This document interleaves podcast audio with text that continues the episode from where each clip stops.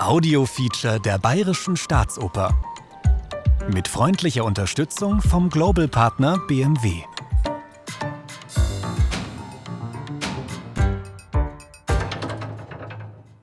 Am Anfang ist alles Mondnacht, Frühling in Russland.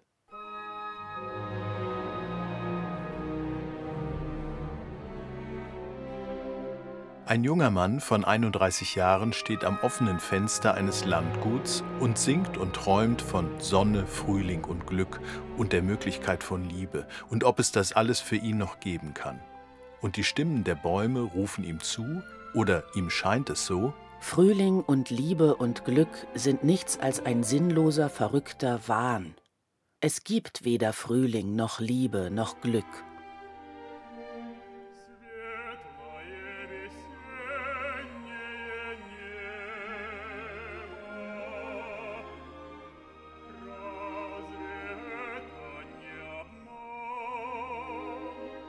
Und dann hört er vom oberen Fenster die Stimmen junger Mädchen, schlaflos auch sie, wachträumend in die Nacht. Und mit einem Mal verwehen die düsteren Gedanken des Mannes. Es ist die Stimme des jungen Mädchens Natascha, die ihm den Glauben an das Glück zurückgibt.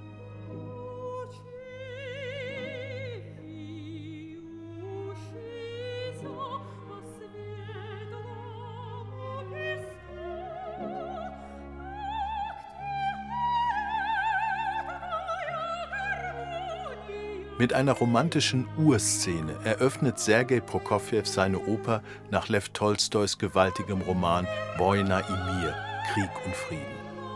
Der Stoff hatte ihn schon in den 1930er Jahren beschäftigt, ein Lieblingsbuch. Doch erst 1941 wird das Projekt konkret.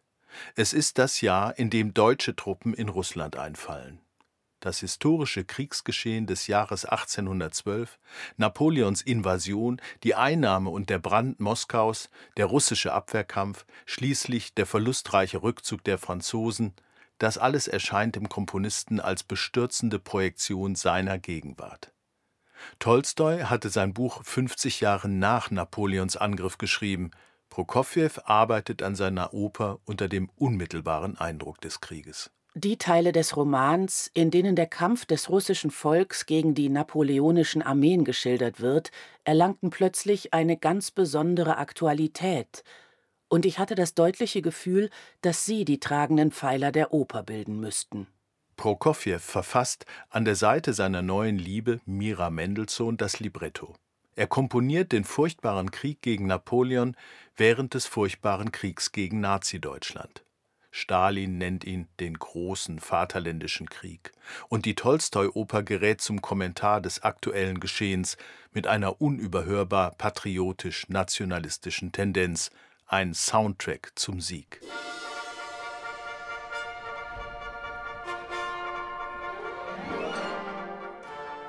Wie klingt das in unseren Ohren des Jahres 2023, im Jahr 2 des Überfalls von Putins Russland auf seine Nachbarn? Ich habe ja lange Zeit gezögert, wie können wir diese furchtbaren stalinistischen Texte gerade in dieser Situation von der Bühne verlauten lassen. Wladimir Jorowski, Generalmusikdirektor, der die Neuproduktion an der Bayerischen Staatsoper dirigiert. Im Konzept von Tscherniakow ist das alles möglich, denn die stalinistischen Parolen entlarven sich selbst. Die wenden sich gegen die Menschen, die sie aussprechen. Die Selbstgerechten werden zu den Angeklagten. Wir spielen das jetzt in der gekürzten Fassung, die wir im Laufe des Jahres 22 zusammen erstellt haben. Was also nicht zu hören sein wird in der Münchner Fassung von Krieg und Frieden des Jahres 2023, der triumphalistische Siegeschor am Schluss, auch nicht die von Prokofjew nachträglich eingeschobene Szene des Kriegsrats, die den russischen Feldmarschall Kutusow als heroischen Retter des Vaterlands stilisiert. Bei Tolstoi, dem die Vorstellung von genialen Kriegsherren suspekt war, ist Kutusow ein eher melancholischer Kauz, mit dem Instinkt, gegen allen patriotischen Common Sense den russischen Rückzug anzuordnen, um den Gegner ins Leere laufen zu lassen. Prokofjew, wohl auch in der Absicht, sich der sowjetischen Kulturpolitik als politisch zuverlässig zu zeigen, macht aus Kutusow einen fast stalinesken Großsprecher. Für unsere Ohren des Jahres 2023 dröhnt das schwer erträglich. So stand die lang geplante Münchner Erstaufführung von Krieg und Frieden nach dem russischen Angriff auf die Ukraine zunächst auf der Kippe. Aber wo ich vorher mich fast schämte bei dem Gedanken, wir würden dieses Stück jetzt aufführen und wir müssen uns rechtfertigen, ich sage umgekehrt, gerade jetzt muss man das Stück spielen und gerade jetzt, nicht 1947, nicht 1990, nicht 2005, Wladimir Jorowski. Jetzt, 2023, ist dieses Stück aktueller denn je. Der Schamkomplex hat mit der Glorifizierung der russischen Armee zu tun, die am Ende des Stücks von Mira Mendelssohn eingefügt wurde.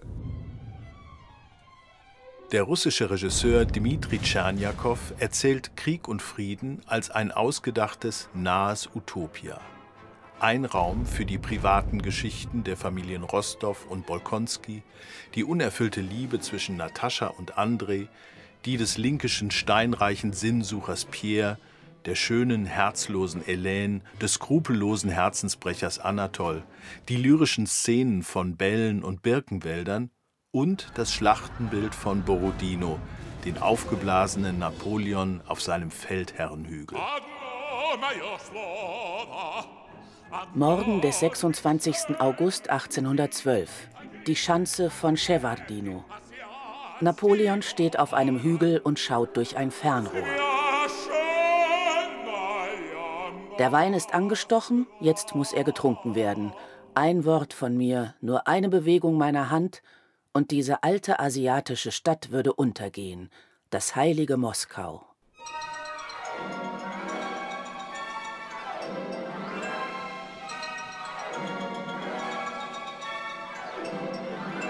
We decide to, to put all our heroes together with chorus in one locked, isolated space. From the beginning till the end. Dmitri Tscherniakow, Regisseur und Bühnenbildner. We will analyze what's going on with society. In the beginning, all our characters will be, let's say, victims, victims of tragical situation. And then we will see how mind of these people, when they're sitting uh, and living together, isolated in locked space, how that mind of these people start to drive to very special direction, a very dangerous tendency. Als Ort der Handlung hat Tscherniakow einen schwer bedeutenden Raum in Moskau gewählt. Basic image of this uh, production, it's big, big, big hall. It was built in end of 18th century in Moscow. It exists now. All Russians, let's say, all people who was born and grew up in Soviet time, they know this place. Eine zentrale Säulenhalle der russischen Geschichte. Wir sehen all das Private und alle Staatsaktionen in diesem gewaltigen Saal aus der Zeit Katharinas II., später dem Haus der Gewerkschaften, einer historiengetränkten Bühne für 250 Jahre russisch-sowjetisch-postsowjetischer Geschichte und Gegenwart. Ein Ort für Bälle und Trauerfeiern. Lenin wurde hier aufgebahrt, Stalin auch, Gorbatschow auch. Für Modenschauen, für Konzerte, Schachmeisterschaften und Schauprozesse, auch für Komponistenkongresse. In diesem Raum wurde auch Prokofjew der nach Jahren in den USA und Frankreich 1936 endgültig nach Russland zurückgekehrt war, der toxische Vorwurf des volksfeindlichen Formalismus gemacht. In nicht weniger als vier Versionen musste er seine große Oper zur Welt bringen. Konzertant an zwei Abenden, die vierte Fassung dann an einem Abend und in 13 Bildern wurde erst 1957 in Moskau gezeigt. Prokofjew, der bis zuletzt an seinem großen Schmerzenskind gearbeitet hatte, hat es nicht mehr erleben können.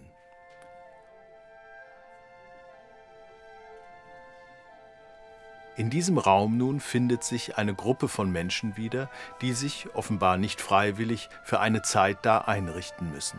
Es ist alles eine, eine Flüchtlingsgruppe, die Rollenspiele beginnt, um ihr Dasein in diesem seltsamen Raum irgendwie unterhaltsamer zu machen. Aber sie kommen dort auf ganz gefährliche Ideen und sie bilden dann eine Art Staat im Staat mit einem Führer, mit einem Geheimpolizeiapparat und, und es gibt dann auch die Verfolgten und es gibt auch Opfer. Es ist wie die menschliche Gesellschaft halt leider oft funktioniert. Es ist ein Psychoexperiment, eine Art gefährliches Gruppenspiel, was wie eine Art Gruppentherapie beginnt mit zerstörerischen Folgen.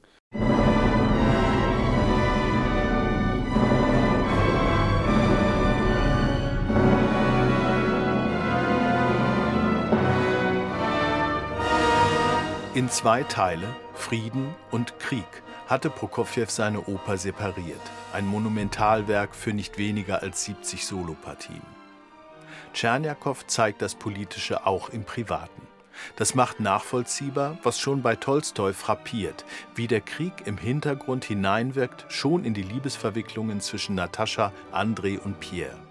Wie unmerklich er näher kommt. Erst ein Plauderthema der Salons, dann furchtbare Realität, der Schock des wirklichen Sterbens.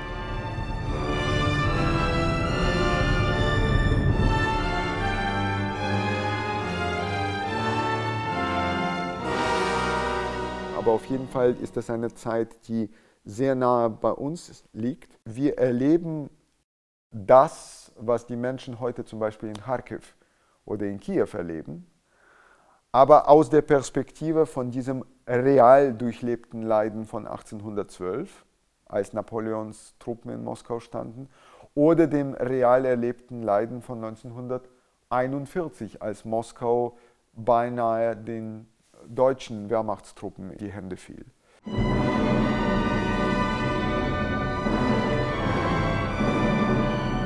So lenkt Krieg und Frieden in München 2023 den Blick wie über einen Spiegel auf die bedrückende Gegenwart. Das ist eine ganz seltsame dreifache Perspektive. Das ist wie eine Art Spiegelkabinett, welches meiner Meinung nach ideal dazu passt, dieses sehr schöne, aber auch sehr problembeladene Werk zu interpretieren.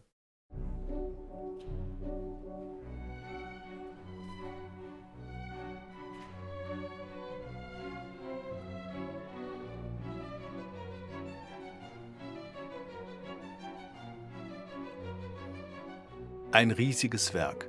Zu entdecken ist Prokofjews prägnante, vielschichtige Musik, die Geschmeidigkeit der Deklamation, mit der Tolstois Prosa sich als singbar erweist. Und durch alle Geschichtsfassaden hindurch, wovon Oper immer auch erzählt, von der Sehnsucht der Menschen nach Sonne, Frühling und Glück, der Möglichkeit von Liebe, jetzt gerade.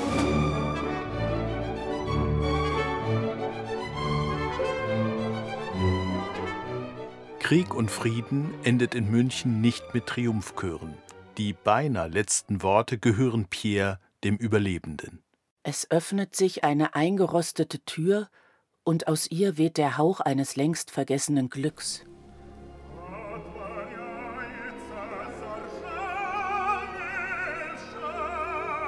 Aber nein, jetzt darf ich nicht an so etwas denken. Der Sieg über die Franzosen, der Tod meiner Frau, der Tod des Fürsten André. Sich besinnen, sich besinnen, verstehen. Er geht ab. Pierre und Natascha werden zusammenfinden, aber davon handelt Prokofjews Oper nicht mehr. In München endet sie ohne Worte, mit einer Militärbanda, wortlos angesichts der Schrecken des Krieges, dem Wunsch nach Frieden. Und ich habe manchmal das Gefühl, das Werk hat auf den heutigen Tag gewartet.